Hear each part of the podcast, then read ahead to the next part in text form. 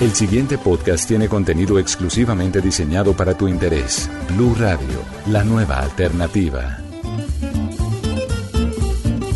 Hola, bienvenidos una vez más a un nuevo episodio en Amando la Vida. Esto es un podcast dedicado a diferentes reflexiones por medio de muchas voces que nos llevan a continuar el camino de la vida con mucho amor. Yo soy Liti Mamián. Quiero contarles antes de presentar mi invitado de hoy que cuando pensé en este tema también pensaba en los retos que debemos trazarnos a diario y romper con todo aquello que nos impide ser felices. Cuando yo inicié a montar bici fue todo un reto para mí porque me daba mucho miedo estar en una avenida en medio de muchos carros. Entonces me dije, Liti, vamos sin prisa pero sin pausa. Y así fue como logré vencer esos temores, con práctica y con esa necesidad de salir de la zona de confort cada cinco minutos si es necesario. Así que si yo pude, de seguro ustedes también podrán hacerlo. Hoy me acompaña Juan Manuel Rojas. Él es periodista de profesión, con experiencia como docente en diferentes universidades del país. También es viceactivista desde el año 2014 y asimismo hizo parte del colectivo Bici Navegantes.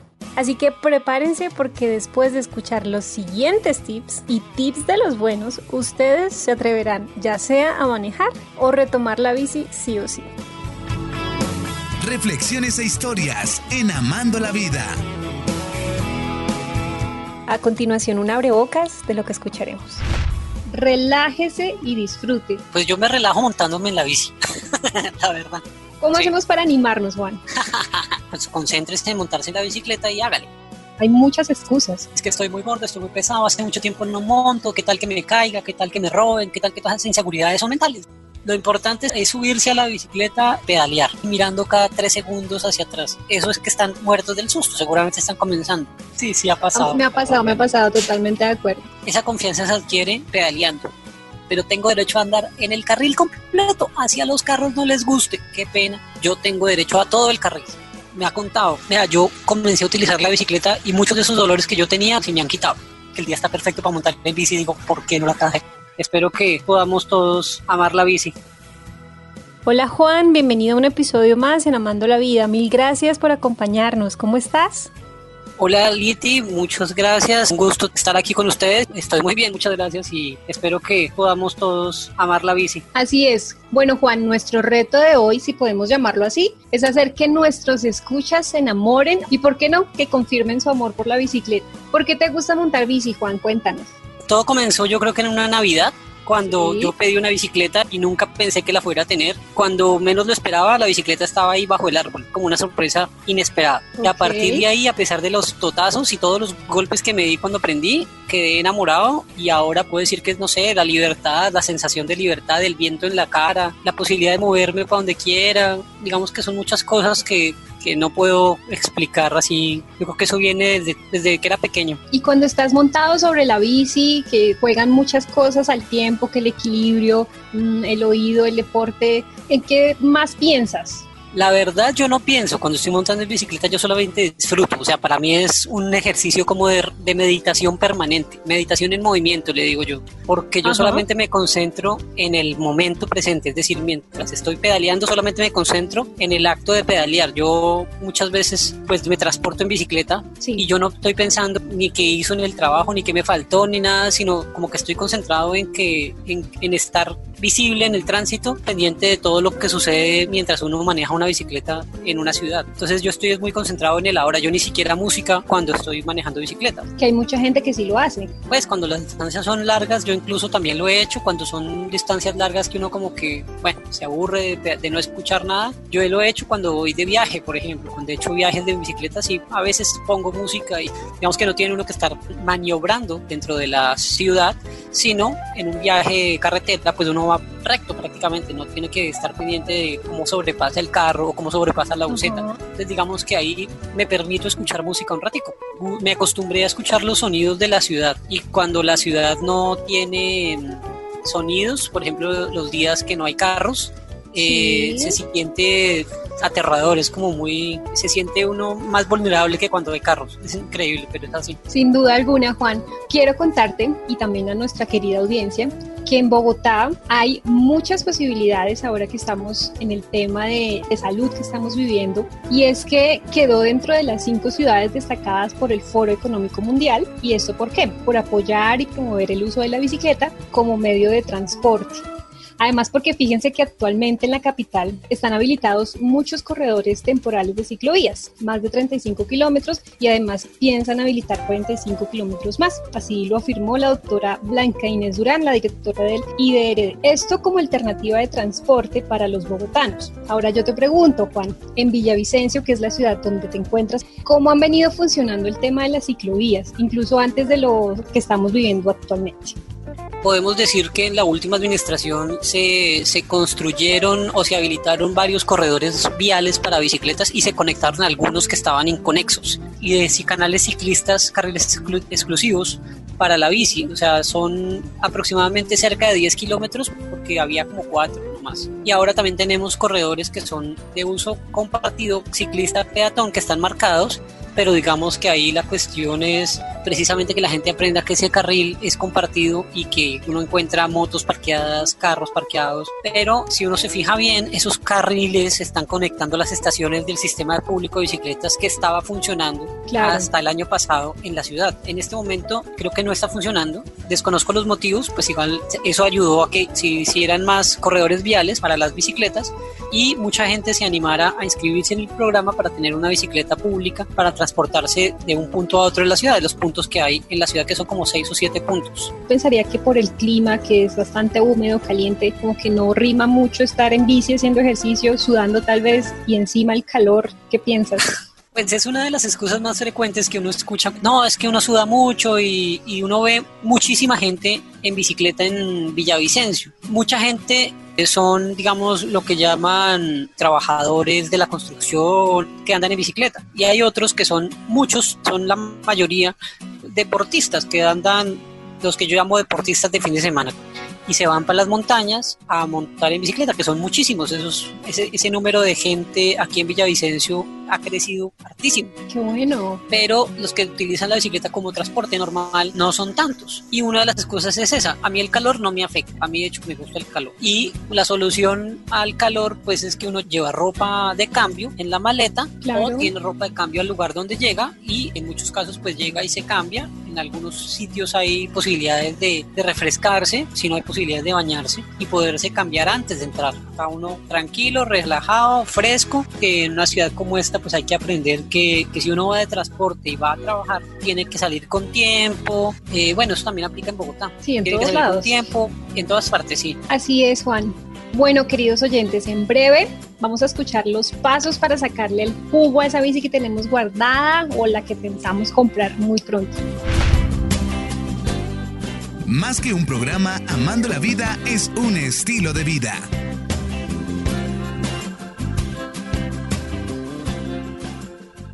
Así que nuestro primer paso es consiga una bici. ¿Cómo es esto, Juan?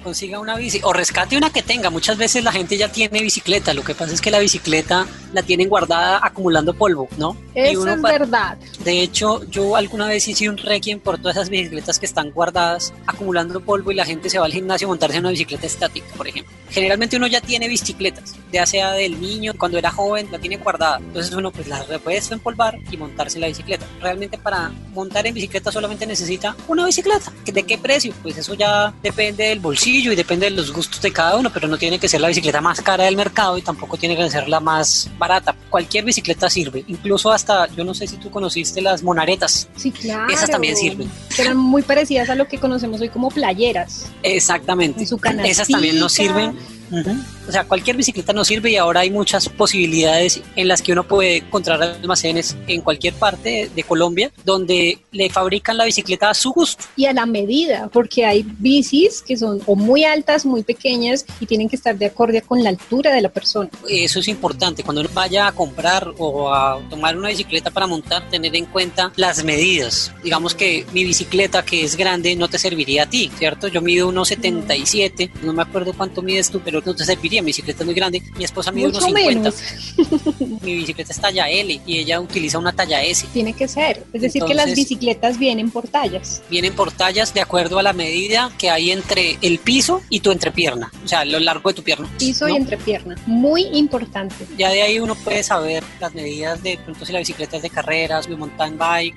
una fixie o si es bueno. Juan, ahora que estamos con el auge de la bici y sobre todo por las circunstancias, para ir del trayecto de la casa al trabajo que normalmente sobre la vía principal o sobre el pavimento, ¿qué bici podría ser la más adecuada? Depende de las ciudades, porque si tú me preguntas en Medellín o en Armenia, que es una ciudad así llena de montañas, no vamos a decir que una fixie le va a servir a una persona. Lo ideal, primero, conocer el presupuesto. Segundo, las capacidades de la persona. Por ejemplo, a mí me gusta sentir que avanzo cuando pedaleo, es decir, que me gusta pedalear fuerte. Pero hay gente a la que no le gusta sentir eso, sino que uno los ve pedaleando como cuando uno está nadando en el agua, como los perritos cuando nadan en el agua. que Uno siente que Ok. mueven las piernas, pero no avanzan. En ese sentido, lo importante es que la bicicleta, si es para la ciudad, pues yo siempre recomiendo que tenga cambios, porque en algunos casos la gente no sabe cómo manejar, por ejemplo, una fix, que es buena opción también. En Bogotá es muy buena opción. La fixie no tiene cambios y no tiene frenos, pero que es lo que llamamos una híbrida, que tiene cambios y que te permite escalar una montaña muy alta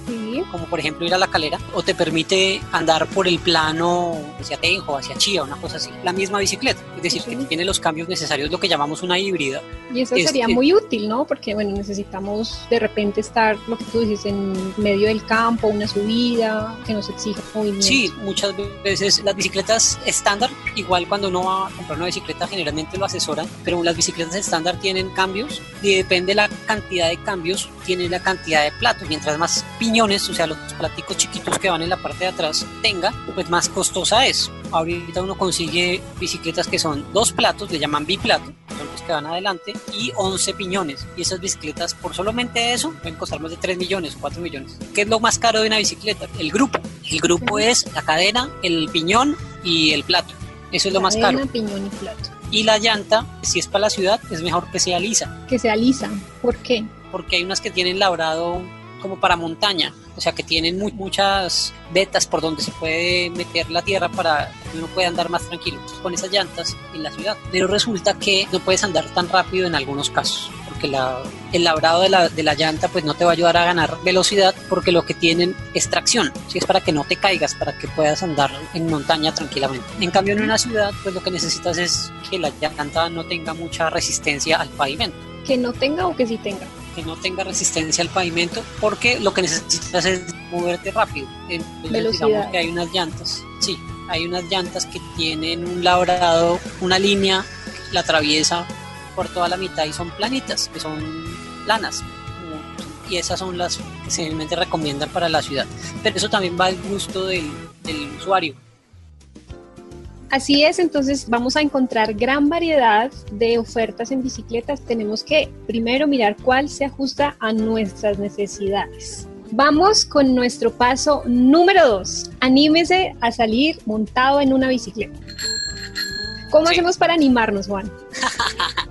Pues muchas veces la gente tiene la bicicleta ahí y dice, yo voy a arreglar esa bicicleta algún día y voy a salir en la bici así sea hasta la panadería. Pero nunca lo hace. no se animan y nunca lo hacen. Y entonces la excusa es, no, pero es que la bicicleta está pinchada, es que la bicicleta está sucia, es que, bueno, X o Y. Ahorita que estamos eh, encerrados, la mayoría, Sí. estamos haciendo teletrabajo, entonces tiene tiempo para dedicarse a otras cosas además del trabajo, como por ejemplo limpiar la bici que tiene guardada en el rincón, ¿cierto? Y esa limpieza sería que como engrasarla, desarmarla. Pues, no, inicialmente sería lavarla, ¿no? sí, total. porque debe estar llena de tierra. Y después de eso, pues verificar. Si uno no sabe de eso, pues lo más seguro es que uno pueda o conseguir a alguien que sepa de eso o llevarla a un sitio donde la puedan, Claro, un taller, por ejemplo. claro, un mecánico que le pueda uno, venga, no, hay que cambiarle esto, no solamente esto le sirve, hay que engrasarle esto, hacerle un mantenimiento, una lavada y listo, quedó. Regálate una pausa con Liti Mamián en Amando la Vida. Ok, vamos con nuestro tercer punto, también de lo que hemos venido hablando, y es relájese y disfrute. Hay muchos factores, que el sol, que la lluvia, que el cansancio. ¿Cómo nos relajamos, Juan? Relajarse. Pues yo me relajo montándome en la bici, la verdad. O sea, ¿cómo se relaja uno? Nada, como yo siempre digo, concentrarse en lo que, que uno va a hacer. O sea, digamos, si usted va a montar en la bicicleta, pues concéntrese en montarse en la bicicleta y hágale. ¿Para dónde va? ¿Para dónde vaya? Que va para el trabajo, para la tienda, para la esquina, para donde vaya. Lo importante es empezar, subirse y pedalear. lo importante es subirse a la bicicleta, pedalear, porque muchas veces cuando uno está comenzando, sobre todo a montar en, en las ciudades, sucede que la gente se pone muy nerviosa. Muchísimo. Sobre todo en las ciudades, cuando uno está comenzando a montar, como que uno le tiene miedo al carro, al bus, tiene miedo a los carros, a las motos, a los peatones y todo eso, digamos que hace que uno se vea temeroso en la carretera. Y yo he visto muchos que andan sobre la línea blanca de la derecha, pero aún, pero a 5 por hora y mirando cada 3 segundos hacia atrás. Eso es que están muertos del susto, seguramente están comenzando todavía no tienen confianza. Esa confianza se adquiere pedaleando, no, no hay otra forma de hacerlo. Y ya a medida que uno va cogiendo confianza, pues va entendiendo que uno como ciclista, por una ley que hay aquí, que es la ley 1811-2016, tiene derecho a utilizar el carril completo. Puede que uno esté muy nervioso y puede que ande uno a 5 por hora, pero tengo derecho a andar en el carril completo. Hacia los carros no les guste, qué pena los señores del carro, pero yo tengo derecho a todo el carril. Si uno está tranquilo y está relajado y sabe que uno tiene un metro y medio a cada lado que lo puedan sobrepasar, pues va a estar como, como reclamando su espacio permanentemente y eso va a hacer que uno esté mucho más tranquilo y se note. Otra forma de estar relajado es conocer, digamos, las señales manuales que hay que hacer para poder ir para dónde vamos. Los carros y las motos tienen luces. Ellos ponen luces y saben para dónde van. Que van a, girar a la derecha, a girar a la izquierda, van a parar. Pero nosotros como ciclistas no tenemos luces, entonces nos toca poner las luces. Y, hay espejos. y no tenemos espejos tampoco en muchos casos. Hay gente que le pone espejo a la bici, una cosa es aprender también las señales, entonces sacar la mano hacia un lado es a la derecha, sacar la mano hacia la otra es la izquierda, detenerse, eh, saber eh, hacer la señal de que voy a seguir derecho para que los carros, por ejemplo, en la rotonda sepan que uno va a seguir derecho y no que va a girar. Eh, digamos todas esas cosas hacen que uno pueda estar en el tráfico y que ellos sepan que uno también está en el tráfico. Sí, la verdad es que hay muchos biciusuarios que no conocemos ese tipo de, normas o señales, códigos como tú mencionas, y es muy importante saberlos. Yo hago tres símbolos básicos, el de girar a la derecha, girar a la izquierda y el de seguir derecho, son los que yo más utilizo. Muy, muy importante. Usted escucha Amando la Vida. Querida audiencia, por hoy lo vamos a dejar hasta aquí. ¿Será que este tiempo es una gran oportunidad para que implementes la bici en tus recorridos? Bueno, Dios mediante continuaremos en el próximo episodio, donde vamos a hablar sobre elementos de protección, mantenimiento, cómo planear una ruta, entre otros. Así que no se lo pierdan porque seguimos con más tips. Pero no se vayan, finalizamos este episodio con una frase muy bella de Nairo Quintana, ciclista profesional colombiano. A veces hay que tener más cabeza que piernas. Y recuerda, en la naturaleza no hay recompensas ni castigos, hay consecuencias. Abrazos para todos y esto es Amando la Vida, podcast para blurradio.com. Recuerde que estamos en Twitter como arroba litimamian. Los espero en un próximo episodio. Muchas gracias por la compañía.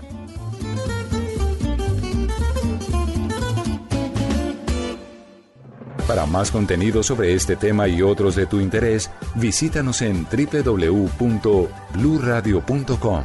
Blu Radio, la nueva alternativa.